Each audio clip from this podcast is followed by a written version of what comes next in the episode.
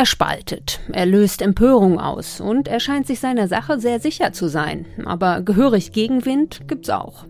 Viktor Orban hat sich schon öfters mit der EU angelegt, zum Beispiel 2015, als viele Flüchtlinge nach Europa gekommen sind. Aber diesmal scheint etwas anders zu sein. Das erste Mal ist Orban gefragt worden, wieso gehst du eigentlich nicht raus aus der EU? So soll ihn der niederländische Regierungschef Mark Rutte beim EU-Gipfel letzte Woche hinter verschlossenen Türen konfrontiert haben. Aber Orban zeigt keine Austrittstendenzen. Im FAZ-Podcast für Deutschland drehe ich den Spieß deshalb bewusst provokant um und frage, wieso schmeißt ihn die EU nicht einfach selbst raus? Und weniger überspitzt, was steckt hinter dem Gesetz, das die Darstellung von schwulen, Lesben und Transpersonen in den Medien so reglementiert? Wie sieht die ungarische Bevölkerung das? Dazu gibt es auch eine Einschätzung von einem Orban-nahen ungarischen Politikwissenschaftler. Und über den Konflikt zwischen Ungarn und der EU kann ich gleich mit der Vizepräsidentin des Europäischen Parlaments, Katharina Barley, sprechen. Heute ist Dienstag, der 29. Juni. Mein Name ist Angelika Fey und ich freue mich, dass Sie dabei sind.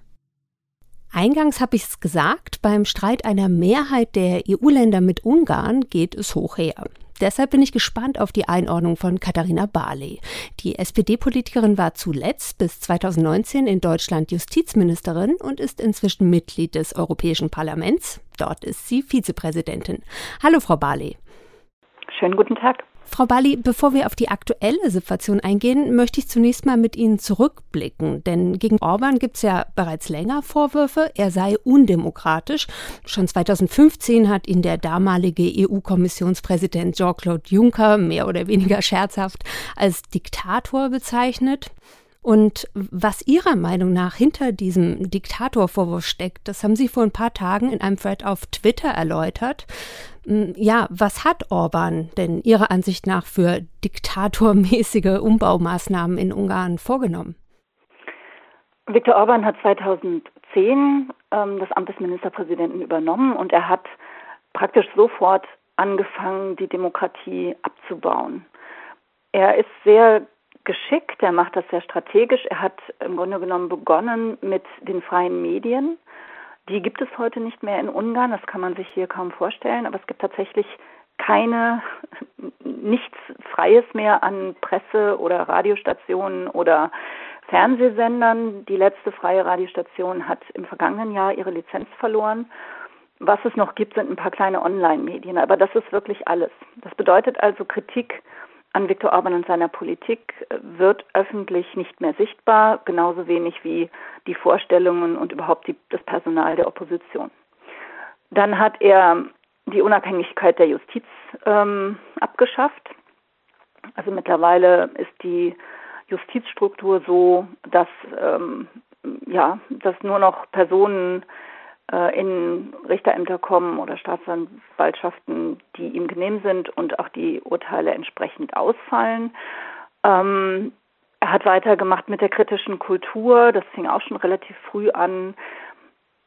Die Minderheitenrechte, die Rechte des Parlaments, die einzelnen Abgeordneten. Also es, es durchzieht den kompletten Staatsaufbau und auch die Zivilgesellschaft. Ja, und Sie haben auch geschrieben, dass er zum Beispiel, also dass er mit seiner Partei Fidesz die Wahlkreiszuschnitte geändert hat. Also das kennt man ja aus den USA unter dem Begriff Gerrymandering, also dass es eine Veränderung, änderte Gewichtung von Wahlkreis und Listenstimmen äh, gibt und deswegen Nachteile für kleinere Parteien und er deswegen einen viel höheren Anteil der Sitze im Parlament hat, als es eigentlich seinen Stimmen so entsprechen würde. Ja, auf Twitter kann man ja immer nur ganz kurz Dinge anreißen. Also es war mehr als nur eine Wahlkreisreform.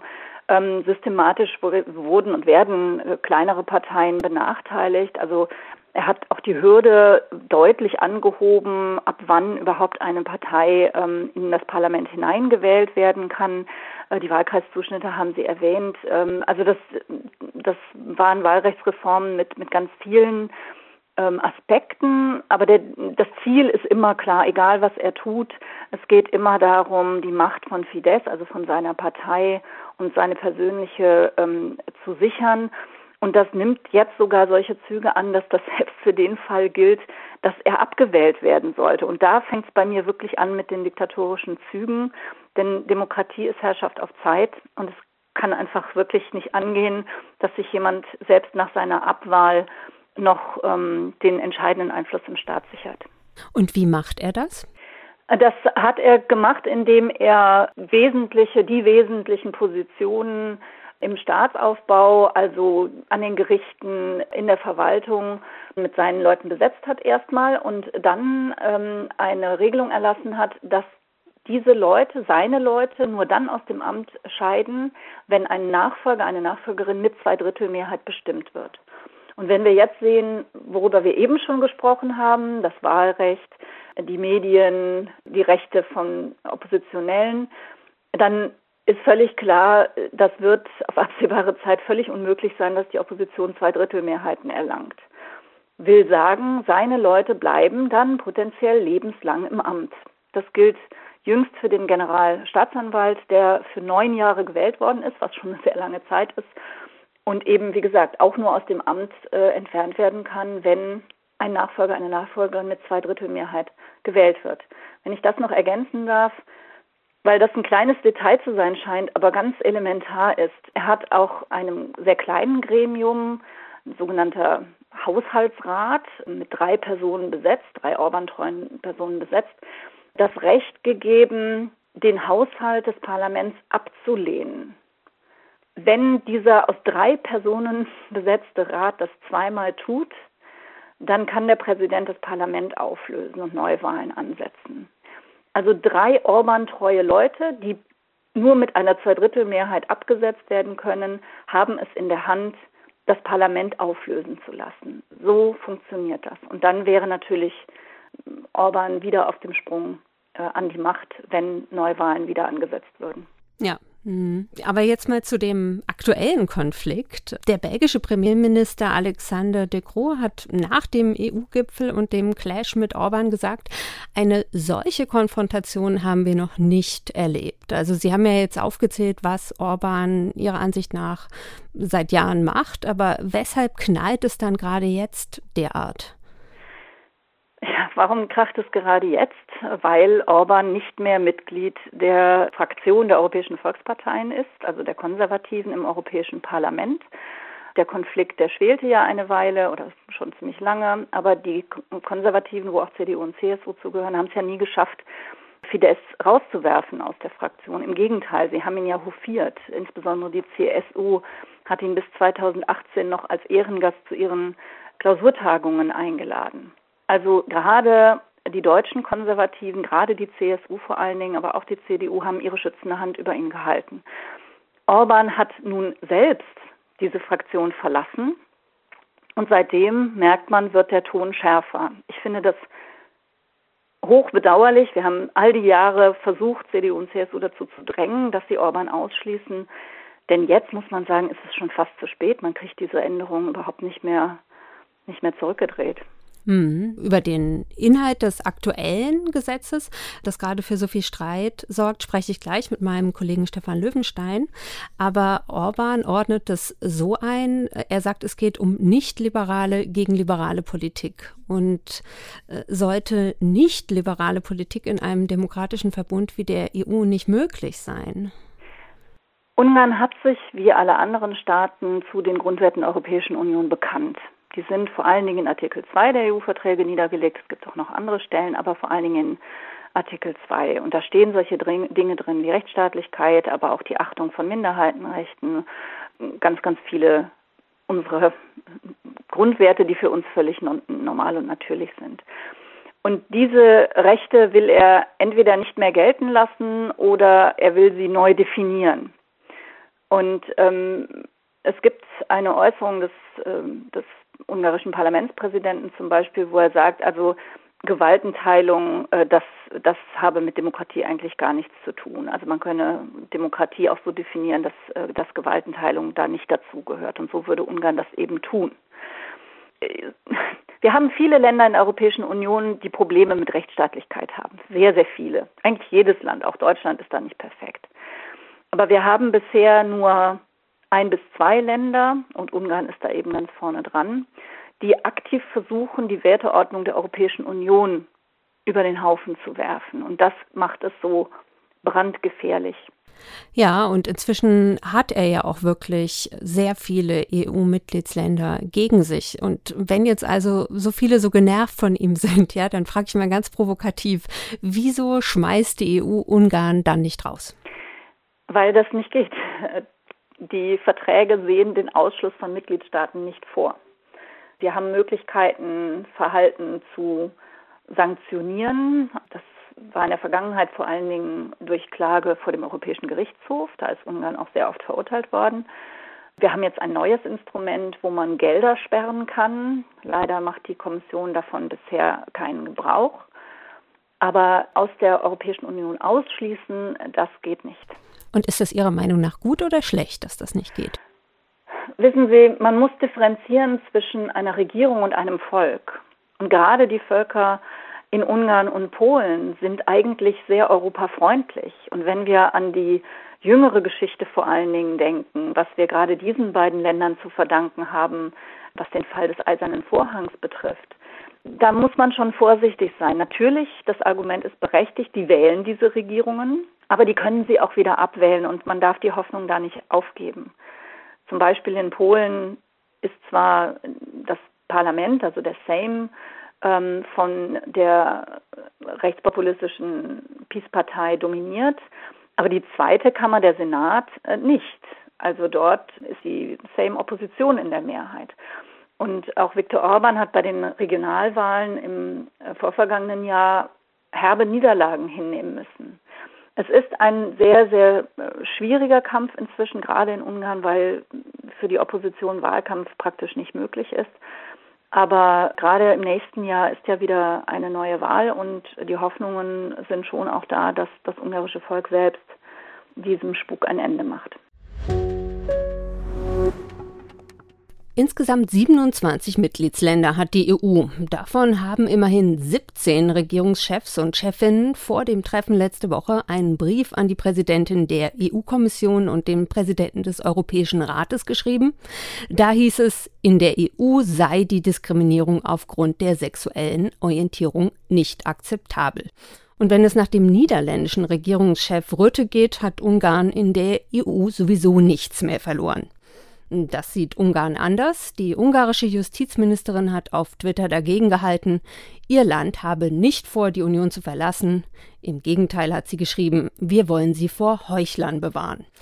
Aber was ist das überhaupt für ein Gesetz, das für solch eine Aufregung sorgt? Das kann uns mein Kollege Stefan Löwenstein erklären. Er ist Korrespondent in Wien und berichtet von dort aus auch über Ungarn. Hallo, Herr Löwenstein.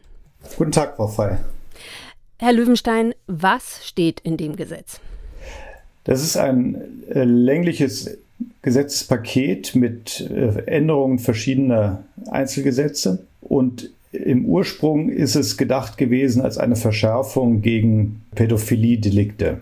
Da gibt es ein Strafregister für Täter pädophiler Taten oder zum Beispiel äh, Verschärfungen von Strafen und dergleichen Dinge mehr.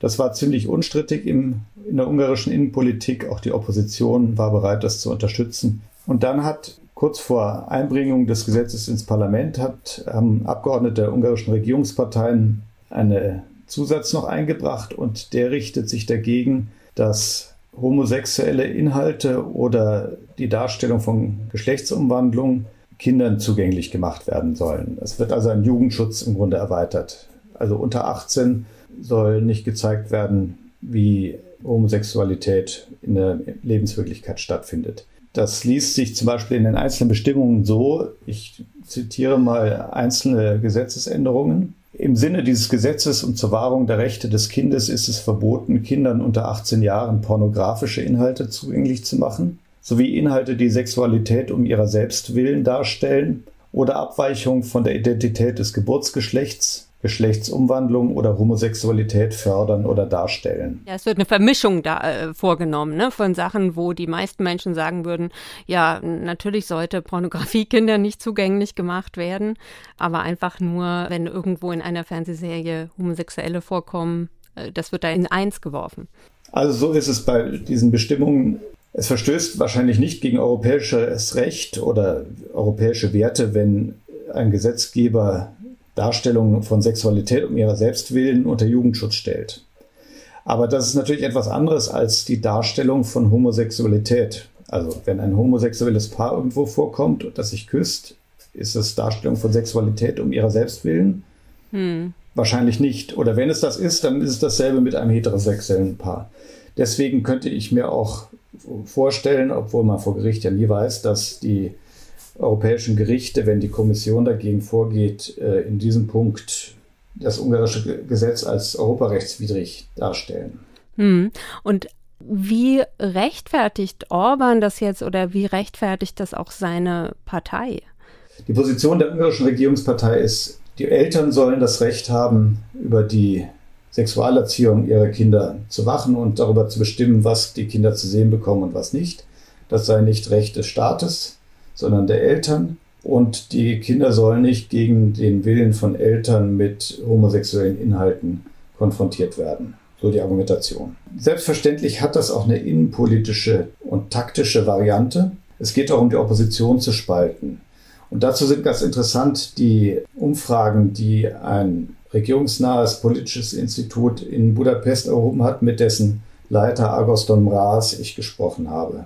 Die ungarische ist eine eher konservative Gesellschaft. Es ist deswegen keine große Überraschung, dass dieses Gesetz ziemlich gut ankommt. Etwa 60 Prozent der Ungarn die These zustimmen, dass junge Leute unter 18 mit keinen homosexuellen Inhalten im Fernsehen oder im Internet zu treffen haben. Das ist äh, doch eine klare Mehrheit für das Gesetz. Es ist insbesondere interessant, dass circa 40 Prozent der Oppositionswähler sogar diese These zustimmen. Und das heißt, dass äh, durch dieses Thema, wenn man das nur politisch betrachtet, Orban die Opposition spalten kann. Und das ist für sie eine große politische Herausforderung, eine gute Antwort zu geben.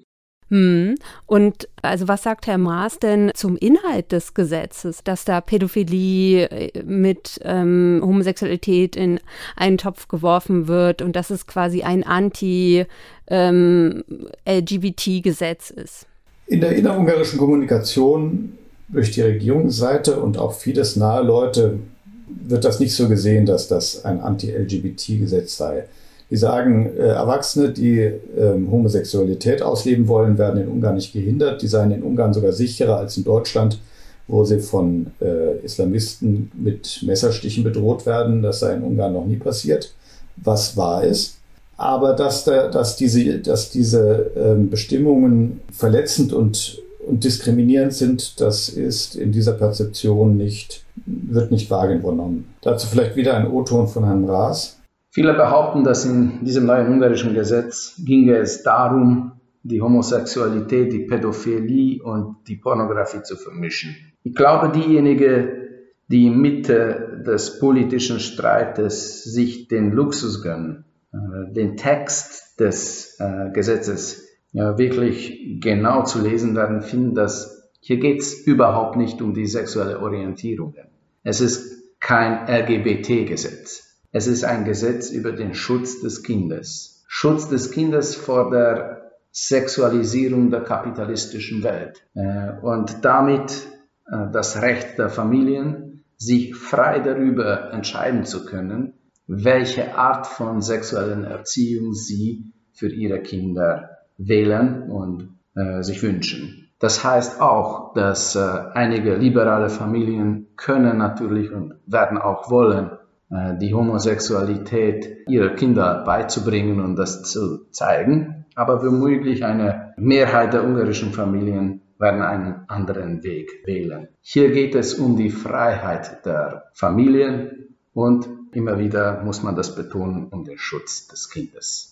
Also was ich interessant finde, ist, dass Herr Maas so stark darauf abzieht und ja eben auch, das ist ja auch die Argumentation von Orban, es ging hier um den Schutz von Kindern. Man könnte ja andererseits auch argumentieren, dass es ein äh, Schutz von homosexuellen Jugendlichen ist, wenn sie eben auch mal sehen, ah, okay, äh, es gibt auch noch andere, die sind so wie ich, ich bin gar nicht alleine, ja.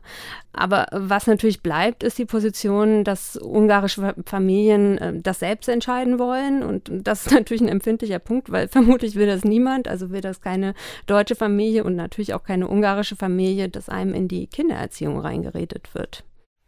So ist es. Ein maßgeblicher Bestandteil dieses Gesetzpakets bezieht sich auch auf die schulische Bildung. Da wird festgelegt, dass Anbieter wie NGOs zum Beispiel, die Aufklärungsunterricht an den Schulen anbieten, das gibt es ja in Deutschland auch, in Ungarn auch, dass die äh, sich neu registrieren müssen und die kriegen genaue Vorschriften, wie sie zu arbeiten haben. Hier kann ich vielleicht mal wieder zitieren.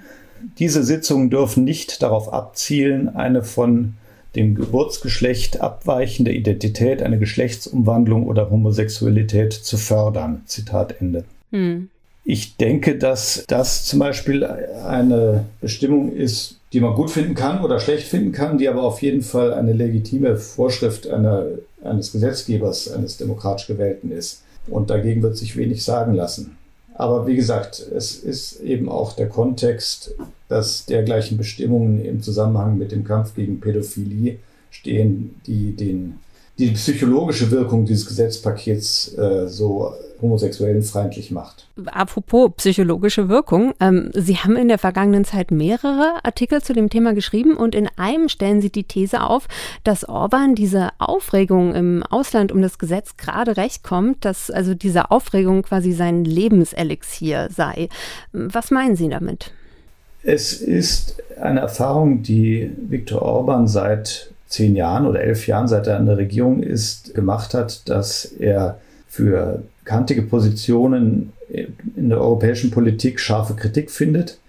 Und eine Erfahrung ist, dass ihm das innenpolitisch nützt, weil er sich dann darstellen kann als ein Kämpfer für ungarische nationale Selbstbestimmung und Rechte gegen eine äh, von außen oktroyierte andere Geisteshaltung oder andere politische Vorstellungen.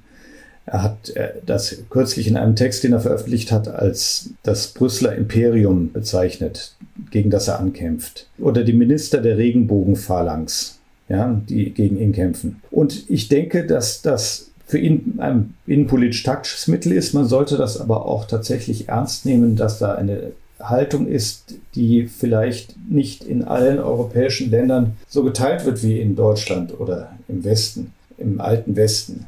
Ja, man muss aufpassen, dass man durch maßlose Kritik an Ländern wie Ungarn nicht eine völlige Spaltung in Europa hervorruft. Denn man sollte sich nicht täuschen. Das, was Orban inhaltlich propagiert, das ist auch in Ländern wie Slowenien, Tschechien, Polen, Bulgarien mehrheitsfähig.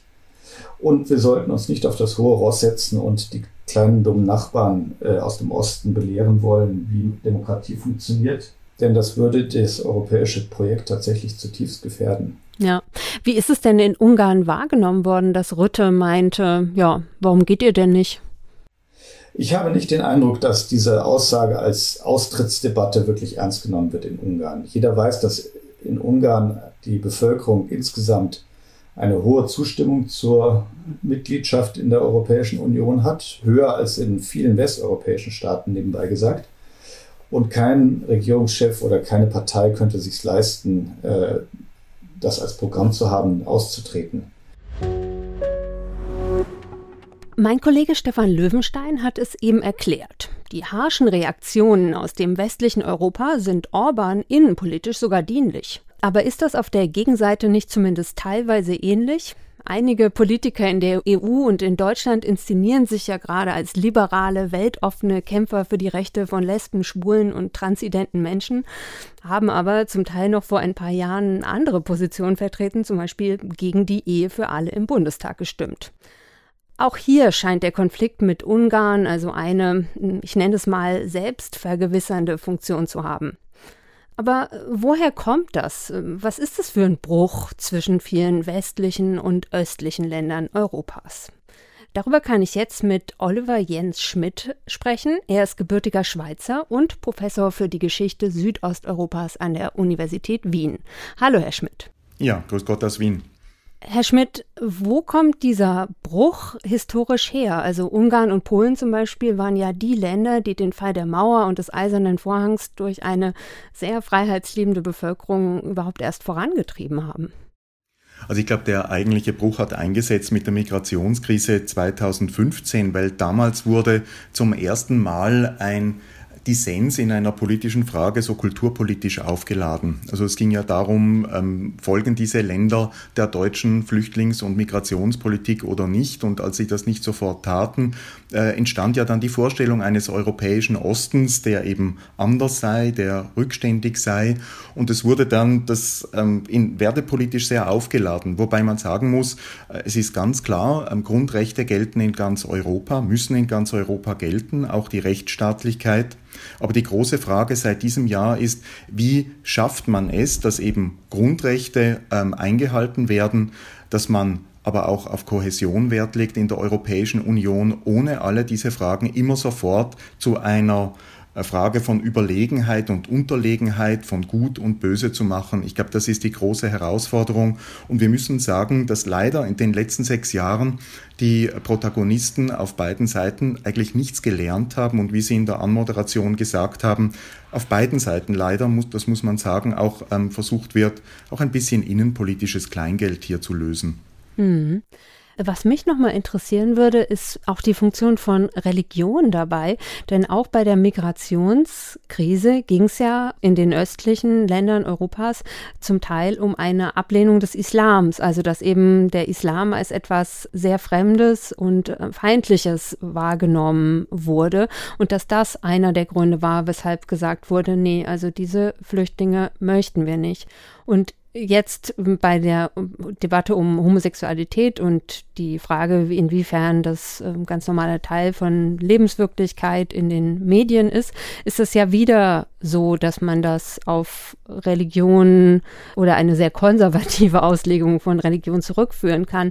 Und äh, ja, zum, meine erste Frage wäre, sehen Sie das auch so? Sehen Sie diesen Zusammenhang? Und dann, woher kommt das? Hat das was mit der Unterdrückung von Religion im Kommunismus zu tun? Also es ist sicher so, dass ähm, gerade in Polen, aber auch in Ungarn natürlich die Kirche in Polen oder Kirchen, auch in äh, Ungarn ist ja nicht nur katholisch, sondern auch ein evangelisch geprägtes Land, eine sehr wichtige Rolle gespielt haben beim Widerstand ähm, gegen den Kommunismus, teilweise fast auch der institutionelle Träger waren. Also die, die Erfahrung, dass Kirche, dass Religion bedeutsam ist, nicht nur für die nationale Identität, sondern eben auch für die Tradition der eigenen Widerständigkeit und die ist da auch sehr wichtig. Ich glaube, das liegt ähm, ziemlich auf der Hand. Zum Zweiten haben Sie das ja schon angesprochen. Wir haben ja auch in unseren Breiten eine Entwicklung, wo die, das, was heute Mainstream ist, vor 20 Jahren überhaupt noch nicht konsensfähig war. Und wir dürfen nicht vergessen, dass wir ja auch in Ungarn und in, Polen ja eine sehr breit gefächerte Gesellschaft haben mit großen Unterschieden der, der Meinungen, einem breiten Meinungsspektrum, dass also, wenn immer von Polen und Ungarn so als Blöcken gesprochen wird, das eigentlich der Realität nicht gerecht wird, von Ländern, wo die Stadt-Land-Unterschiede teilweise in diesen Dingen ähnlich groß sind wie ja auch in Deutschland selbst selbst. Und ich glaube, das muss man sich auch ein bisschen vor Augen führen, gerade auch wenn man so ein bisschen an die DDR denkt, mit ihren Erfahrungen, was die Bedeutung der Kirchen angeht, die Bedeutung von Konformismus auch in der Zeit, die Frage der Widerständigkeit. Ich glaube, das Gefährliche ist, dass man da immer so etwas ganz anderes konstruiert und nicht sieht, dass da sehr viele Stränge auch in Dinge hineinreichen, die auch in Deutschland, zumindest im Osten, ein Erfahrungshintergrund sind. Sie haben ja eingangs auch schon gesagt, dieses gegenseitige Nutzen dieses Konfliktes für Innenpolitik und so weiter, also wie schädlich Sie das finden. Und deswegen wäre meine Frage an Sie ja, ist denn Europa jetzt in Gefahr? Also kann Europa auseinanderbrechen? Ich glaube, dass diejenigen, und jetzt spreche ich doch eher mit Blick ein bisschen auf Deutschland, die, der, äh, die so Aktionen ähm, gestartet haben, wie jetzt mit der Regenbogenaktion, ähm, ja auf der einen Seite ein sehr hehres Ziel verfolgen und da sind wir uns, glaube ich, alle einig, was die Grundrechte angeht. Aber die Frage ist dann doch, ähm, die man sich stellen muss, ob jene Politiker, die in Deutschland immer Europa so im Munde führen, und ich denke jetzt doch sehr stark an die Grünen und die SPD, ähm, ob bei diesen Parteien nicht eine enorme Diskrepanz zwischen der Rhetorik und dem tatsächlichen Wissen um Europa besteht. Ich frage mich manchmal, wie stark der persönliche oder auch was die Parteien anbelangt, der generell der Erfahrungshintergrund und Kenntnishintergrund ist, was Europa betrifft. Und zwar nicht nur eben den Westen, sondern auch jene Staaten, die seit 2004 äh, Teil der Union geworden sind. Denn ich glaube, eine kluge Politik, die wirklich Grundrechte ähm, umsetzen will, sollte auch ein bisschen an die Perspektiven denken in diesen Ländern. Wir wissen zum Beispiel, dass auch die betroffenen ähm, Gemeinschaften, also die sexuellen Minderheiten in den Ländern, nicht profitieren von der deutschen Symbolpolitik, sondern im Gegenteil unter massiven Druck geraten. Also man hilft, wenn man in, in München, wo das kein Akt besonderen, äh, besonderer Zivilcourage ist, äh, die Regenbogenfahnen äh, dann stark äh, präsentiert, hilft man den Betroffenen in diesen Ländern nicht. Das ist eigentlich eine Symbolpolitik, die eine innenpolitische Wirkung hat und in Deutschland, wie gesagt, keine Courage erfordert. Und es wäre viel besser, man würde ein bisschen darüber nachdenken, was man denn für ein Europa will. Und in Deutschland habe ich manchmal schon das Gefühl, dass man sehr stark vom eigenen, was man halt kennt, auf das andere extrapoliert ähm, und weniger versucht tatsächlich Kohäsion zu erreichen, indem man vielleicht ein bisschen subtiler vorgeht und auch darüber reflektiert, wie stark die Machtposition eines doch sehr dominanten Deutschlands ist. Ja, aber was müsste denn stattdessen passieren, um Europa eben zusammenzuhalten und aber trotzdem für, sich für die Grundrechte einzusetzen. Denn einfach nicht sagen und wegschauen, das kann ja auch nicht die Antwort der EU sein. Da haben Sie absolut recht. Und man muss aber zum Beispiel die Frage stellen, warum ein Viktor Orban ein solches Gesetz erlässt. Äh, das ist ja, äh, es ist jetzt gerade ein Buch über ihn veröffentlicht worden, wo ähm, die zentrale Bedeutung, die Fußball für ihn hat, betont wird und auch ähm, das Element des Spielens und Gewinnens. Und dort wird auch erwähnt, dass es für ihn ganz zentral sei, seine Gegner auszusuchen. Er sucht sich hier einen Gegner, der innenpolitisch in Ungarn extrem schwach ist, also wo er innenpolitisch punktet. Er weiß auch ganz genau, welche außenpolitischen Reaktionen er hervorruft und kann mit diesem Kulturkampf, den er da anzettelt, weil eben zum Beispiel in Deutschland sofort darauf eingestiegen wird, äh, politisch auch innenpolitisch punkten und sich dann als Opfer darstellen. Es ist natürlich viel komplexer, sich zum Beispiel zu überlegen, welche geschäftlichen äh, Machenschaften im Umfeld von Herrn Orban, wo es dann massive Korruption und Firmengeflechte gibt, die von EU-Fördermitteln profitieren, sich mit dem auseinanderzusetzen und dann tatsächlich dort vorzugehen, äh, wo es dann wirklich trifft und man dann auch Macht ausüben kann. Also dass man Fördergelder kürzt zum Beispiel. Zum Beispiel, mhm. ja. Das sind die tatsächlichen Hebel und Machtmittel. Und natürlich ist es schwieriger darüber zu diskutieren. Da muss ich auch über Ungarn und seine Machtstrukturen viel mehr wissen. Und für Orban ist das ein wunderbares Ablenkungsmanöver. Also der Punkt ist tatsächlich der, das ist, man sieht das bei den äh, Mechanismen der äh, und Strukturen der EU, dass das nicht so einfach ist, aber das ist der Punkt, wo es ähm, solchen Machthabern wirklich wehtut. Das heißt, nicht auf das Scheingefecht des Kulturkampfs eingehen, sehr wohl natürlich ganz klar beharren auf den Grundrechten, darüber müssen wir gar nicht sprechen, aber um das zu erreichen, nützt es eben nicht in Deutschland innenpolitische Aktionen zu setzen, sondern da muss man mit ein bisschen längerem Atem vorgehen. Wir sind gut, die Ungarn sind schlecht.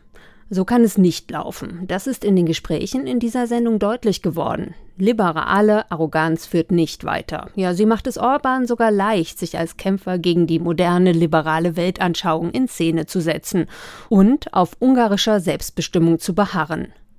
Viel eher würde man Orban packen, wenn man bei der Korruption ansetzen würde, hat Oliver Jens Schmidt gerade erklärt. Dabei könnte zum Beispiel der neue Rechtsstaatsmechanismus der EU helfen, mit dem es möglich ist, bei Veruntreuung Fördergelder zu kürzen. Aber die Ungarn aus der EU rausschmeißen, das hat sich keiner meiner Gesprächspartner gewünscht, ganz davon abgesehen, dass es rein rechtlich unmöglich ist. Zum Schluss will ich noch Tschüss sagen, denn für mich geht es in die Babypause. Bleiben Sie dem FAZ-Podcast für Deutschland treu.